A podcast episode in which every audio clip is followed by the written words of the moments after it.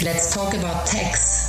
Die Steuernews presented by Fides. Heute geht es um die Kleinunternehmerregelung. Hallo Jörg, ich bin mal wieder über einen Begriff gestolpert. Kleinunternehmer sind unecht umsatzsteuerbefreit. Kannst du mir da erklären, was es damit auf sich hat? Hallo, liebe Angela. Schöne Grüße aus Lietzen. Na klar doch, das bedeutet, du musst von den Einnahmen keine Umsatzsteuer an das Finanzamt bezahlen, also darfst auch keine Umsatzsteuer in den Ausgangsrechnungen anführen. Und andererseits darfst du von den Ausgaben keine Vorsteuer abziehen, kein Vorsteuerabzug von Eingangsrechnungen. Okay, so dann Grundlage, wer genau ist denn Kleinunternehmer? Ich nehme mal an, ich mit meinen 1,62 äh, Körpergröße, das wird das wohl nicht bezeichnen. Nein, liebe Angela, da hast du vollkommen recht, denn sonst wäre ich auch ein Kleinunternehmer. Kleinunternehmer sind Unternehmer, die im Inland ihr Unternehmen betreiben und deren Jahresumsatz 35.000 Euro jährlich nicht überschreitet. Das ist ein Nettowert, als Nettowert zu sehen. Es kommt auf den Gesamtumsatz eines Jahres an. Wenn du verschiedene unternehmerische Tätigkeiten ausübst, also zum Beispiel einen Gewerbebetrieb hast,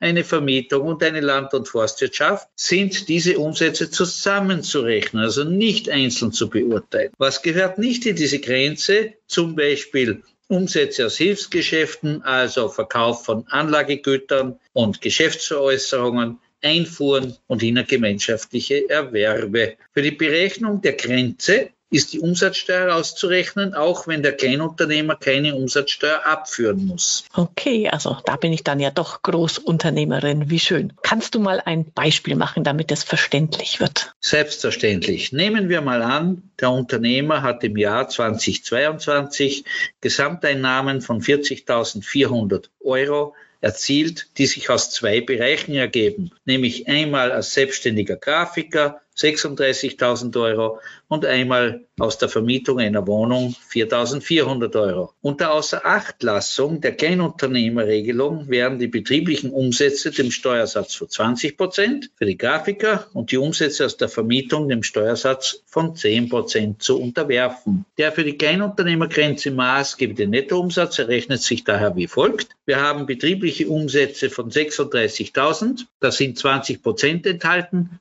durch 1,2 haben wir netto 30.000, bei der Vermietung 4.400 Euro, durch 1,1 netto 4.000, 30.000 plus 4.000 ergibt also 34.000. Der Unternehmer darf die Kleinunternehmerregelung also in Anspruch nehmen, weil er unter der Grenze liegt. Einmal in fünf Jahren darf er diese Grenze um maximal 15 Prozent überschreiten einmal in fünf Jahren. Die Kleinunternehmerbefreiung ist eine unechte Steuerbefreiung, wie vorher erwähnt. Du darfst die Umsatzsteuer von den Ausgaben nicht als Vorsteuer abziehen. Ah, das meint also das unecht. So, und was ist, wenn ich jetzt unbedingt Vorsteuer ziehen will? Dann kann ich zum Gesetzgeber, zu unserem Finanzamt sagen, ja, ich will optieren zur Umsatzsteuerpflicht. Nämlich, ich kann ja der Meinung sein, dass die Umsatzsteuerbefreiung nachteilig ist, weil ich zum Beispiel hohe Vorsteuern in der Gründungsphase habe. Bedenken wir, ich baue ein Gebäude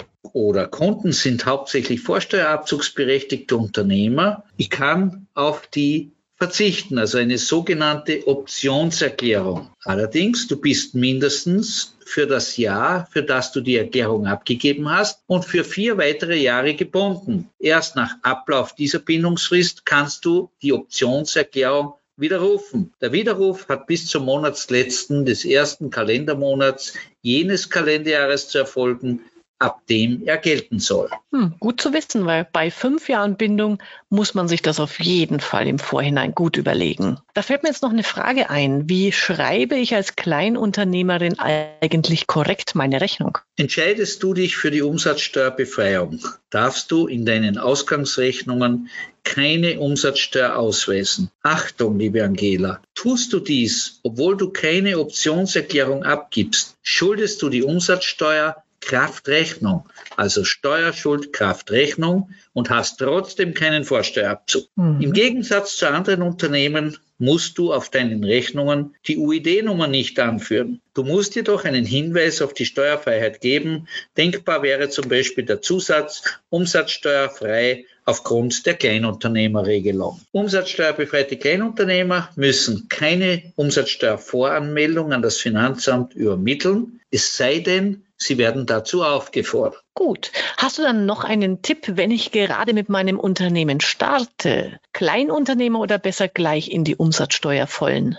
Die größte Schwierigkeit, Angela, besteht darin, dass du zu Beginn deiner Tätigkeit nicht mit Sicherheit sagen kannst, ob du die Umsatzgrenze im laufenden Jahr überschreiten wirst oder nicht. Trotzdem musst du sofort entscheiden, ob du in deinen Rechnungen Umsatzsteuer ausweist. Also, wenn wir als Beispiel einen Unternehmer bezeichnen wir ihn als den Unternehmer K. Wenn der glaubt, dass er im ersten Jahr seiner Tätigkeit weit unter der Grenze bleiben wird, weil seine Kunden private sind, möchte er keine Umsatzsteuer abführen und weist sie folgerichtig in seinen Rechnungen auch nicht aus. So, aufgrund eines unerwartet guten Geschäftsganges liegt sein Umsatz schon im September über der Toleranzgrenze. Damit werden rückwirkend alle Umsätze des Eröffnungsjahres steuerpflichtig. Bei einem Unternehmen nicht so problematisch, kann ich nachverrechnen. Aber beim Privaten hängt es davon ab, wie hat die zivilrechtliche Vereinbarung gelautet. Also in der Regel werde ich beim Privaten die Umsatzsteuer dann selber tragen müssen. Ein weiteres Problem haben wir schon angesprochen, die lange Bindungswirkung der Optionserklärung, nämlich fünf Jahre. Um mögliche Probleme im Zusammenhang mit der Kleinunternehmerregelung zu vermeiden, empfiehlt es sich, die zukünftige Geschäftsentwicklung möglichst genau einzuschätzen. Da heißt es wirklich genau hingucken. Also danke Jörg für die wertvollen Infos. Und damit ihr nichts falsch macht, gerade wenn ihr euch in der Anfangsphase beginnt, äh, äh, befindet und wer jetzt noch Fragen hat, der wendet sich am besten an die Profis von der FIDAS. Wer jetzt noch Fragen hat zu diesem Thema, der kann sich einfach an die FIDAS Steuerberater Österreich wenden unter www.fidas.at. Bis zum nächsten Mal, wenn es wieder heißt, Let's talk about tax, presented by FIDAS.